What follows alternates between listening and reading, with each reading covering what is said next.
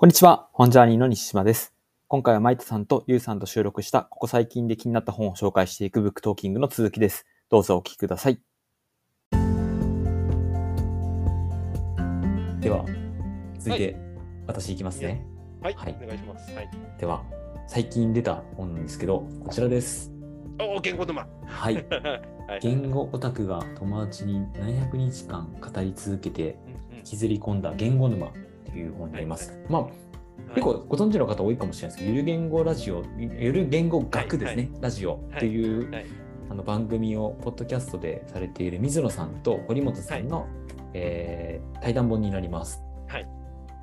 まあ、まあ、おそらくこのゆる言語学学ラジオの中で人気のあった話をちょっと一部取り入れたりとかもしてるんじゃないかなというふうに思うんですけど、はい。水野さんっていう方が言語学をずっと専攻されていて、うんうん。まあ、言語についてまあいろいろとこう面白おかしく紹介していくような一冊になっています。うん。はい。まあ、もう本当なんかいろいろ面白いなっていう章があるんですけど今回僕が2つちょっと紹介させていただきたいなっていうふうに思ったのがなんか各章に「なんとか沼」みたいなタイトルであっている中ですね「うんあいうえお沼」っていうタイトルのものと「えーっと沼」っていうその2章を紹介させていただきますね。はいまず、あいうえお沼についてはですね、なんか普段、まあ、赤さだな、浜やらはって、当たり前のように僕たちって学んできたと思うんですけどう、んこれって、なんかこう、今日気づくことありませんかっていう問いかけから始まるんですね。はいはい。この順番って実は、なんか意味があるらしいですよ。ほいほい。はい。ここの奥のところがあってすると、ここのあっていう発音から、かっていくと、どんどんどんどん音が口の、口先の方に近づいていくような感じになるんですよう。だからそういう、こう、昔の人たちが何かしら赤さだなっていうところに、そういう語音に意味を持たせたっていうところが、こう、面白いなっていうふうに思ったし、まあ、それを語源っていうか、その音とかに着目したのは実はソクラテスとか、うんまあ、プラタンの時代から、まあ、いそういったものに対して関心を持ってたっていうのが一つなんか面白いなと思ったところポイントでしたね。はいはいあともう一つ「えーっと沼」っていうところについては「まあ、えーっと」と「あの」ってなんか皆さん違い分かります？これわかんない。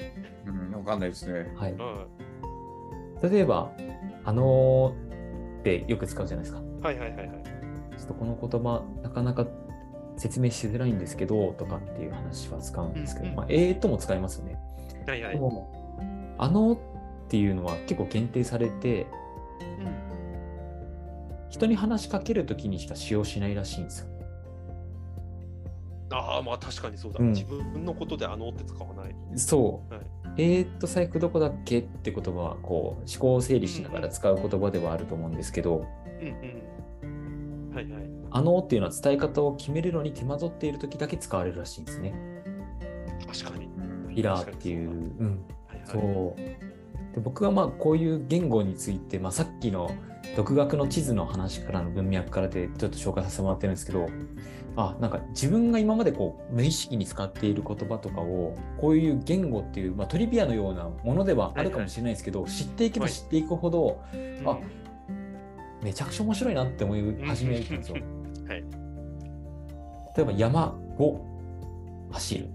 山で走るっていうその「も」と「で」だけで全然ニュアンスが変わってくるであったりとかですね、僕は本当になんかこう知っていなかったことまあもうなんか英語とかフランス語とかっていう前にまずは日本語をもっともっと知りたいなって思うしそれはもしかしたら仕事とかなんか生産性っていうき文脈には乗らないかもしれないですけど、まあ、純粋に面白いっていうだけでこう学び続けるものと出会えたっていうのはなんか久々ななんかこう嬉しい高揚感のあるうん。感覚にもたらされていて、うん、なんかそういうものがこう皆さんの中ではあるんだろうかみたいなところをですね、ちょっと話したいなと思って紹介させていただきました。はい、はいはいはい。以上になりますう。ん。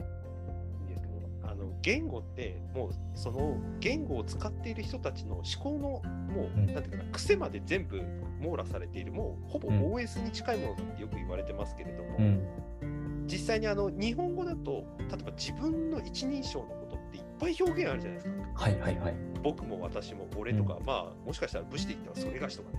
うん、あのの女性でいけば自分の名前を言うとかって方もいるかもしれないですけど、うん。例えば英語だと愛の一つだけじゃないですか、私のことって。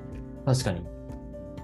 つまりこれだけ僕たちは自分のことを他者との関係性の中で置き換える言葉をたくさん使ってるのが日本語なんですよ。うん。でしかもこれは例えば、えー、と弟に対してとお兄さんに対しても一人他者認証二二人称変わってきますよね。うん。お兄ちゃんになんとかちゃんとかっていうのって、まあ、弟とかだとあんまりいない。うん。くんとかはあるかもしれないけど、うんでも逆だったらまた言い回しが変わってきますよ。名前の後のこととか、まあ、あだ名とかも全部含めて、うん僕たちは他者とを呼ぶときに自分との関係性で呼び方を変え変えてるんですよ。ああ、そうですね。でしかもそれはその後、その後の語尾まで関わってくるんですよ。うん上司になんとか部長、なんとかしろよってなんか言いづらいじゃないですか。確かに。絶対合わないですよね。違和感ありますよね。うん合わないですよね。だから今、管理職の人を部長とか課長とかっていうのはあの役柄で呼ぶんじゃなくて、なんとかさんっていう呼びましょうっていう風潮が一部の会社にあるのは、はい要するに日本語の語尾がその他者との関係性で使い分ける言葉と紐づいてるからなんですよね。うん。ああ、それは目から鱗ですね。本当だ。なんかそういうようになってしまいますね、自然とね。はい、でなってしま表った結果何を言ってるかというと他者との関係性からうん抜け出しづらいんです、まあ、悪い意味でいくと。現が。うん。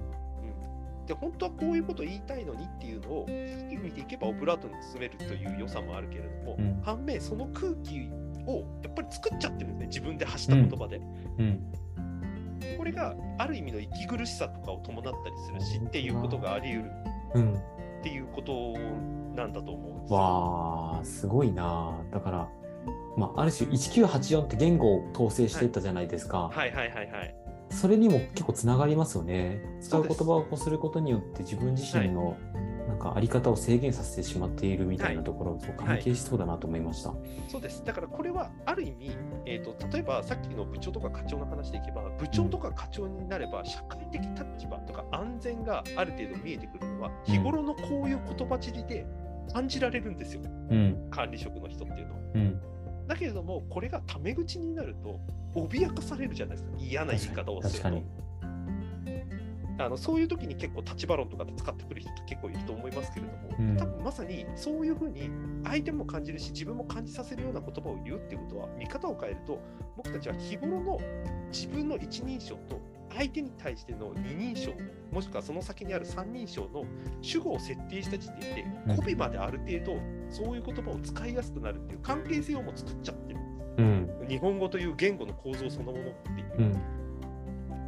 多分だからここに目を向けないとどんなに意識を、なんかもっといい意識をとかもっとこういう関係をとかって言ったとしても、その言ってる人がなんとか部長とかって言ったらなんじゃそりゃとかってなるじゃないですか、うん。もっとフラットな対立場でとかって言っておきながら、部長課長とかって言い合ったりしてたら、うんならんだろうっていううん。あこれってなかなか気づきにくいですよね。いつの間にか自然に身についているものなので、はいすごいな。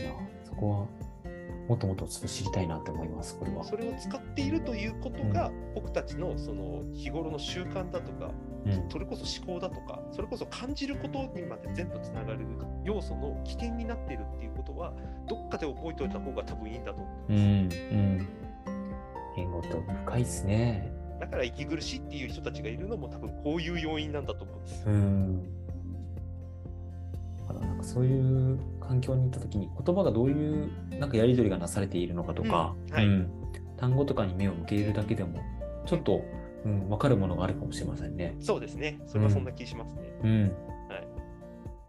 ありがとうございます。はい。じゃあ次僕行きましょうか。はい。じゃあこの流れで言ったら多分これでしょう。はい。パラドックス思考。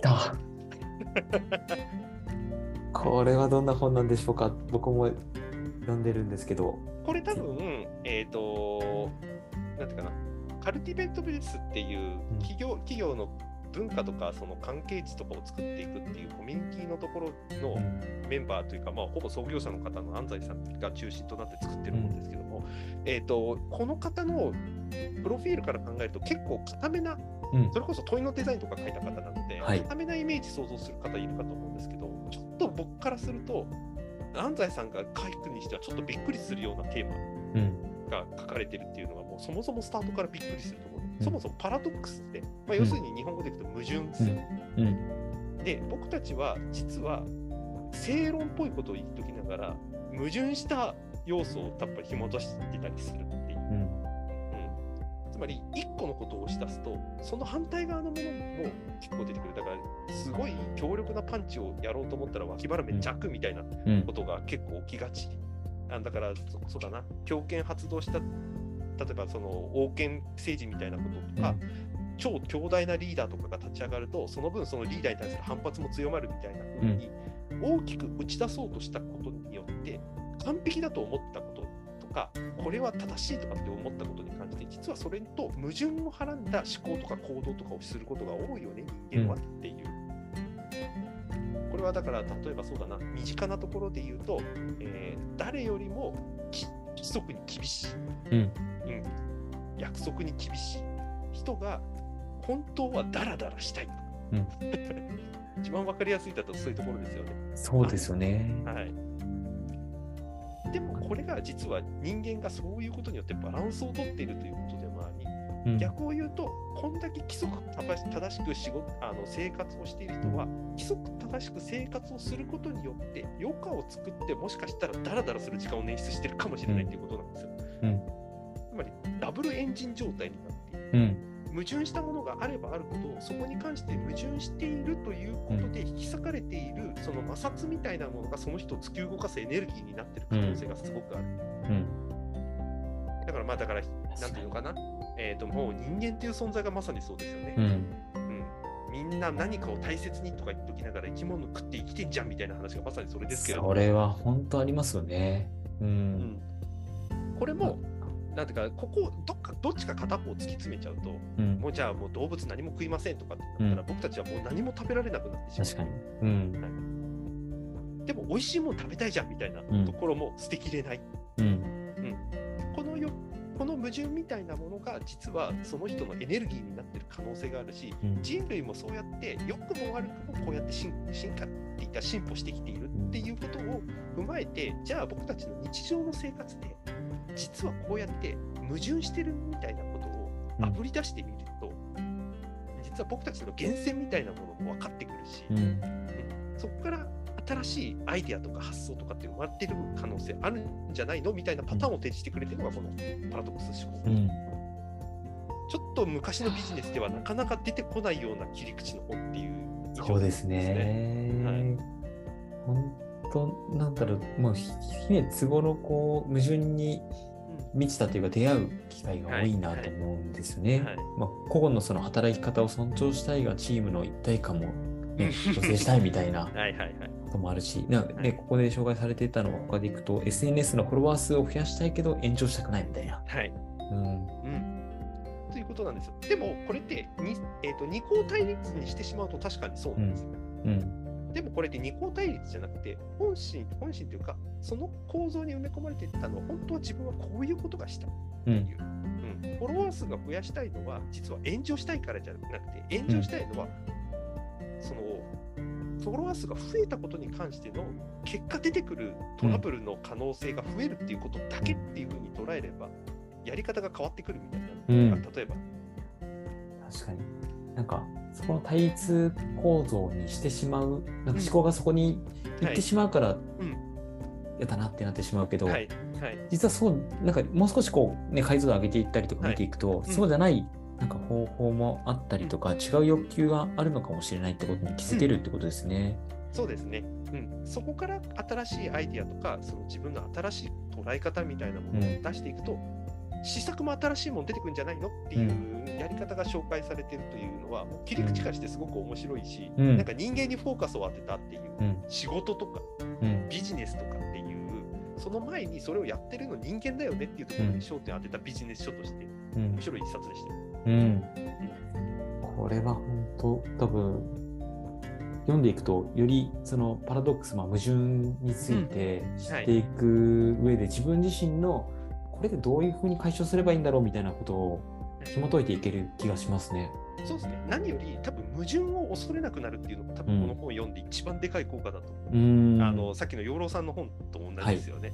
変化しているじ自分というのは変わらないしっかりした存在なんだっていう前提を取っ払った時に、自分と相手とす全てのものに対する変化というものが前提になってくるとまた見え方が変わるのと同じように矛盾したくないと、うん。お前それ違うだろうって突っ込まれることを恐れずに本来矛盾してるもんなんだっていうところからスタートできるかどうかみたいなことですね。確かに。はい。それは心強いし、後押しになりますね。なんか自分自身が、なんかすごくこう、どっちつかずな感じなのかもしれないみたいな、芯がないみたいなはい。ものではない、うん。うん、構造があるんだってはい、いうことですすね。。ううんん。それがすごく大事なんだと思います。うん、うん、うん。いやー、いいですね。ちょっと。